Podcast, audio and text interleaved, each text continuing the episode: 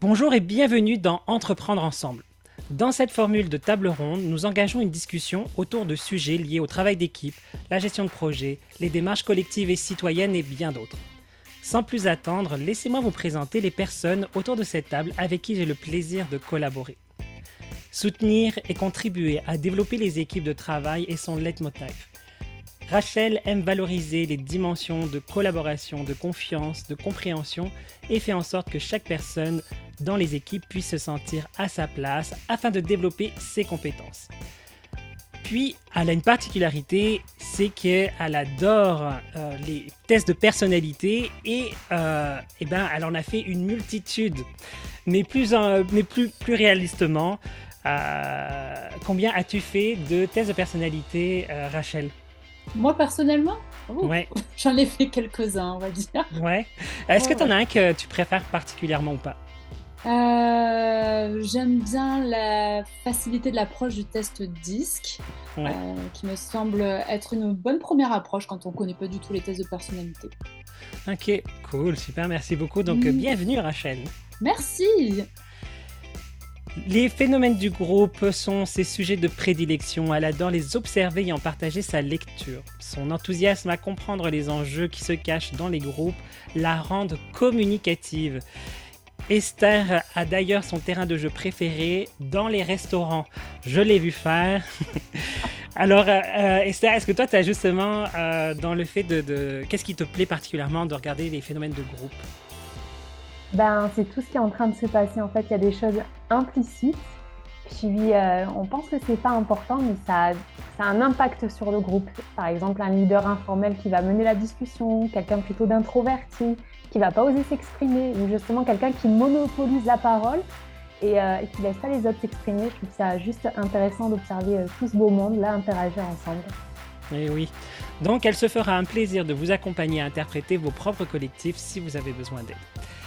Et il parle de lui à la troisième personne. C'est un grand curieux des dynamiques de groupe également et du travail d'équipe. Christian accompagne les entreprises et les équipes à renforcer le plaisir de réaliser des projets collectivement dans la créativité et l'innovation avec des pratiques en intelligence collective. En effet, mon parcours m'a amené là-dessus vu que euh, à, la, base, j'ai quand même une formation euh, de couture de, euh, en en métier d'art en fait tout simplement. Donc euh, tout ce qui est stylisme et tout ça et, création et c'est quelque chose qui m'a beaucoup porté.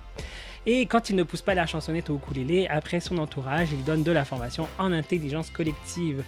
Donc aujourd'hui c'est avec la chaleur de l'accent du sud que euh, nous allons euh, aujourd'hui aborder la question de en quoi le conflit peut-il être un levier pour la réussite des projets.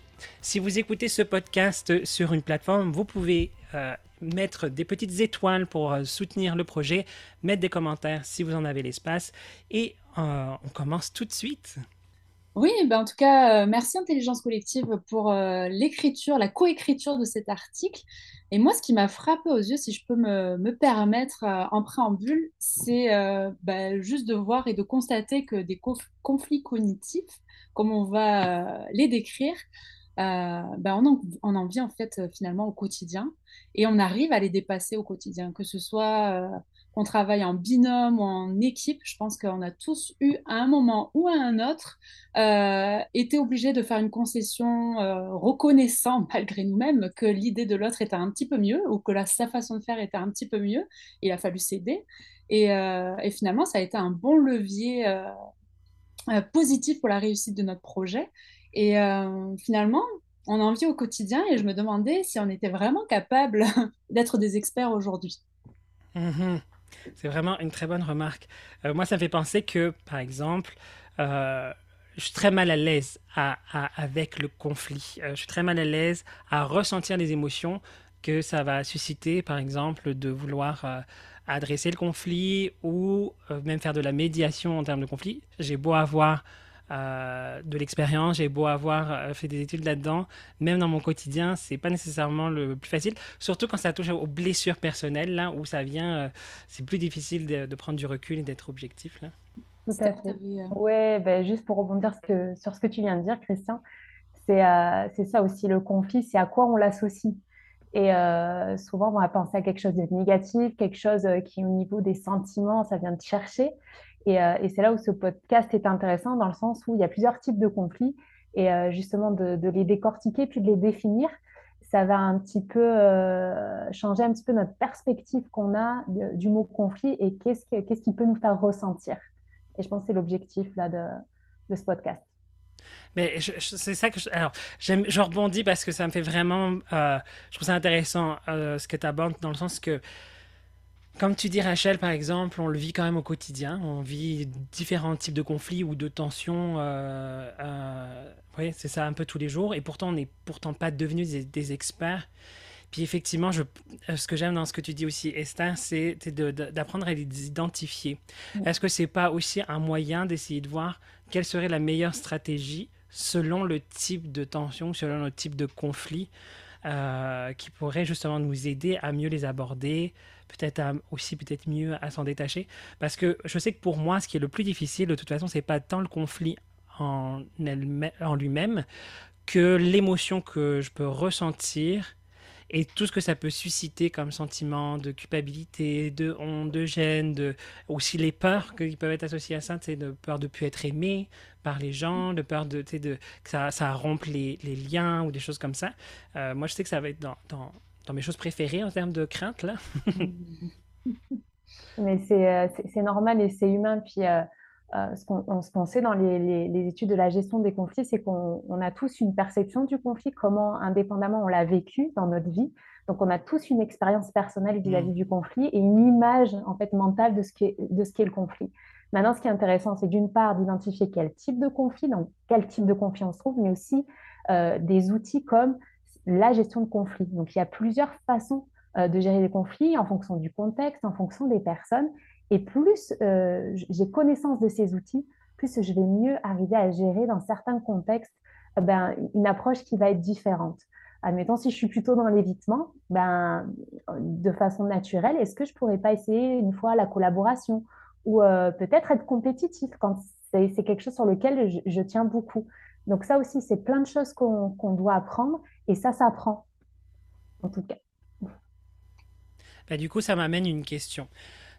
Ce qui est justement la question de base de, notre euh, sujet, c'est en quoi finalement ça en devient un levier, en quoi finalement ces conflits-là sont, est-ce qu'ils sont nécessaires, est-ce qu'ils sont inévitables, est-ce qu'ils sont tout simplement euh, euh, positifs en fait, malgré le... En quoi finalement ils nous aident finalement à, avancer? Mmh. Moi je trouve que c'est vraiment une belle question. encore faut-il savoir de quel type de conflit on parle. Mais, euh, mais c'est certain que euh, oui, oui, oui, oui, j'y crois. Ça peut être levier de réussite. Euh, si tant est que, justement, dans mes émotions, je ne sois pas trop perdante, en tout cas dans mon ressenti, et que mm. j'ai pas l'impression, justement, que l'autre veuille gagner à tout prix et qu'il me mm. fasse sentir que je suis perdante, en fait, dans cette affaire-là. Si c'est pas le cas, alors oui, ce sera réussite. Mm. Maintenant, si on n'en est pas arrivé à ce point-là, il y aurait peut-être encore quelques étapes pour changer justement ce conflit en quelque chose qu'on va dépasser ensemble. Euh, je pense que ce serait bien que les deux parties ou les trois parties, peu importe les personnes euh, impliquées là-dedans, mais puissent y trouver quelque part, euh, oui, une collaboration, c'est-à-dire j'ai lâché un bout, mais l'autre partie aussi a lâché un bout et je le considère, mais j'ai gagné sur un terrain et l'autre aussi semble avoir gagné sur un terrain, fait que là, la collaboration, elle peut continuer. Oui, il y a un côté gagnant-gagnant finalement dans, dans tout ça. Exact. Et si je peux rebondir à ce que, ce que tu disais, euh, Christian, c'est vraiment, euh, on, va parler concrètement, mais par exemple, un conflit cognitif, c'est différent d'un conflit relationnel. Et là, déjà, de faire cette distinction, elle est importante parce que qui dit conflit cognitif, on va parler de quelque chose qui se voit, qui se perçoit. Admettons, euh, sur le processus, on n'est pas d'accord, par exemple, euh, sur certains points en disant ah non, on devrait commencer par ça. Ah non, pour moi, c'est important de d'abord voir le client. Ah non, pour moi, c'est d'abord de faire euh, telle procédure, telle procédure. Ça, c'est quelque chose qui est très concret. Par contre, si on parle du conflit relationnel, qui est différent, c'est des choses qui sont plus profondes et plus ancrées, comme tu parlais tout à l'heure, en disant ben, ça vient chercher une peur de ne pas être aimé, une peur de ne pas être compétent, une peur de ne pas être validé. Donc, c'est deux choses qu'on peut distinguer comme deux grandes familles. Donc le conflit cognitif, on le voit, on le perçoit, on est tous capables de dire, OK, c'est ça l'objet du conflit, et le conflit relationnel qui est un peu plus caché. Et euh, souvent, on dit que c'est là où il y a un petit peu toutes nos émotions, puis la notion de pouvoir qui est là-dedans. Donc c'est une distinction qu'on peut faire, en tout cas. Hmm. Je, trouve ça très intéressant par rapport au fait que je me rends compte qu'avec le temps, euh, même, même si c'est toujours un, peu une, une, appréhension quand même hein, de vivre les conflits, puis en plus, parce que souvent on ne sait pas jusqu'à quel jusqu'à quelle source ça va Est-ce que ça, ça, tape très très loin dans l'histoire de la personne ou dans ma propre histoire Ou est-ce qu'au contraire c'est quelque chose qui est juste une tension euh, du moment présent qui sera peut-être potentiellement plus facile à résoudre parce qu'elle ne vient pas chercher dans la complicité de, l'histoire de, l'individu. Mais je me rends compte que euh, je me suis mis à avoir des pratiques où j'apprécie voir le conflit, enfin ou en tout cas les tensions, euh, parce que je me dis, ah, il y a, y a un décalage entre la réalité et le souhait. Euh, et le souhait. Et donc, il y a une capacité de bah là, il y a un potentiel transformateur qui est énorme, en fait. Mmh. Et ça veut dire qu'on est en train de grandir. Euh, en tout cas, je ne sais pas vous, mais combien de fois, par exemple, même au niveau privé, euh, d'avoir dépassé des, des conflits m'a fait me sentir encore plus en lien avec la personne, beaucoup plus euh, confiante aussi de l'avenir, euh, de me dire que ce serait plus facile de dépasser euh, ces choses-là.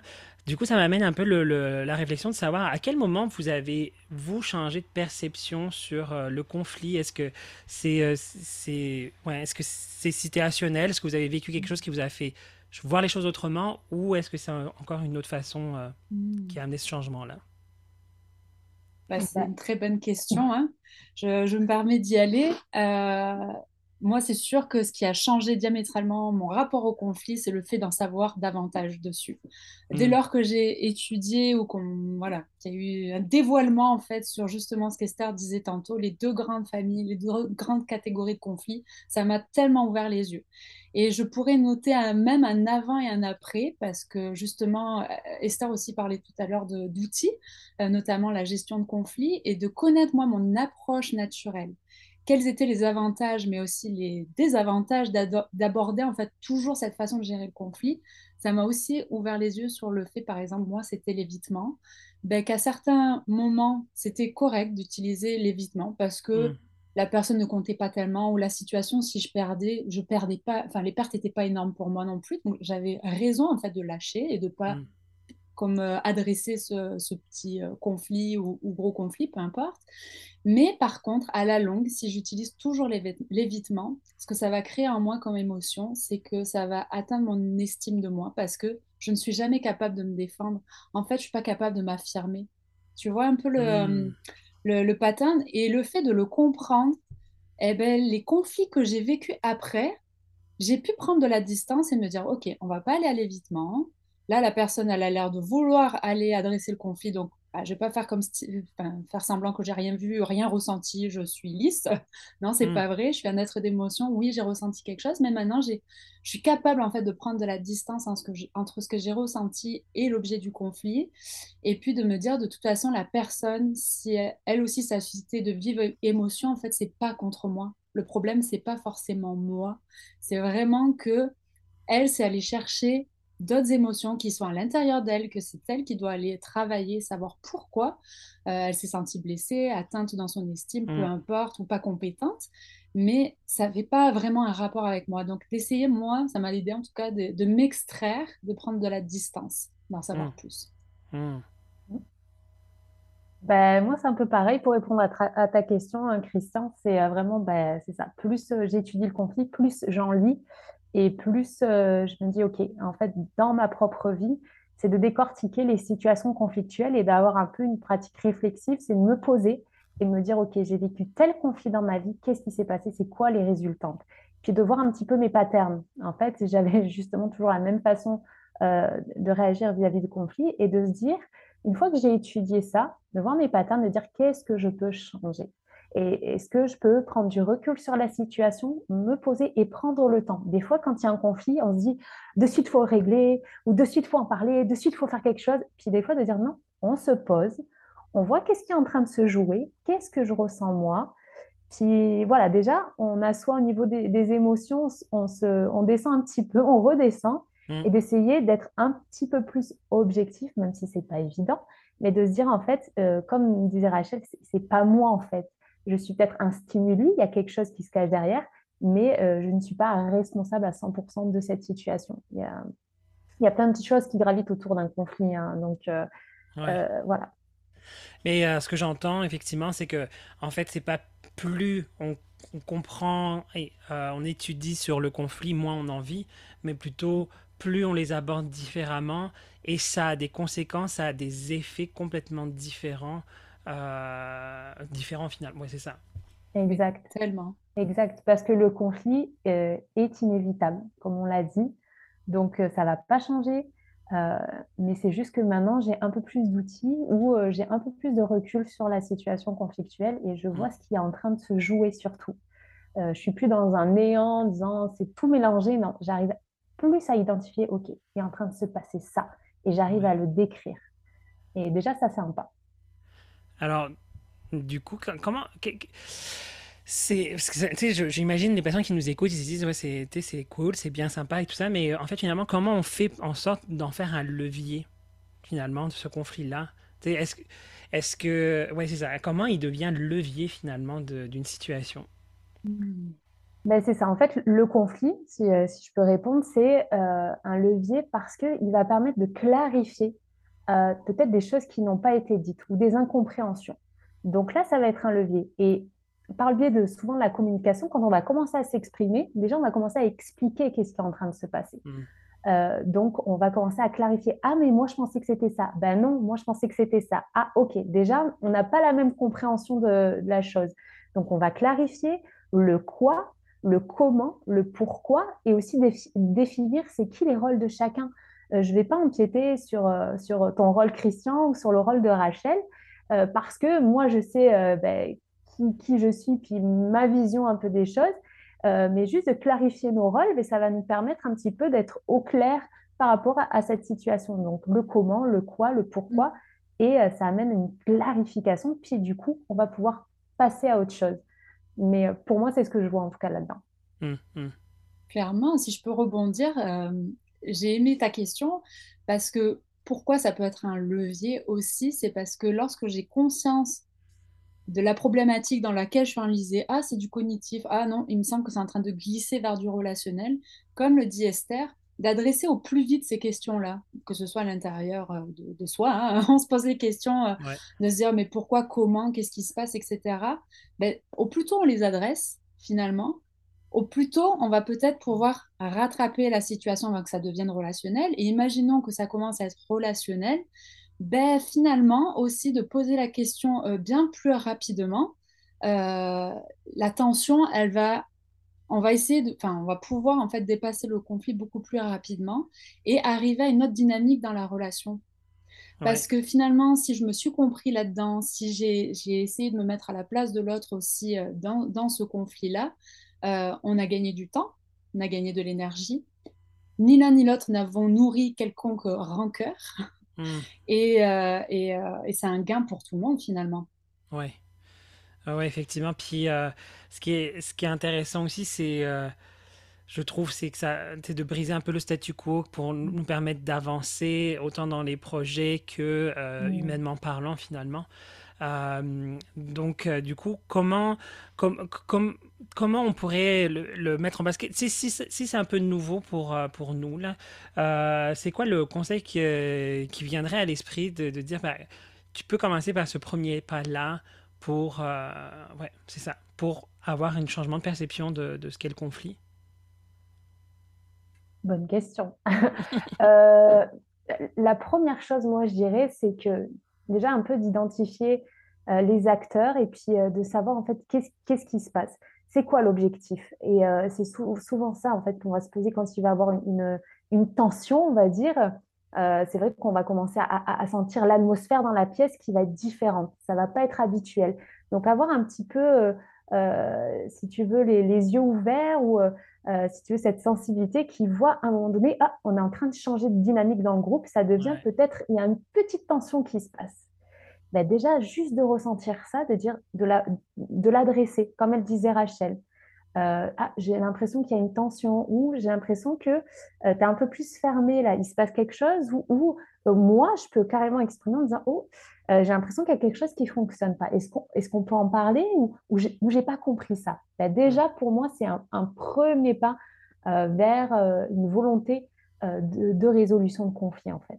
Ouais, donc oser mettre en lumière le fait qu'on sente qu'il y a quelque chose qui est de l'ordre d'une tension, d'une gêne et tout ça. Ouais. Tout à fait. Puis juste si je peux me permettre, mais il y a, je ne sais pas si vous connaissez le modèle de Tuckman. Euh, puis euh, ça, euh, sur, sur Internet, vous pouvez, et puis je pense qu'on mettra les références, Christian, mmh dans l'article, mais qui explique que c'est inévitable qu'il y ait à un moment donné dans la vie du groupe, justement, cette période de turbulence.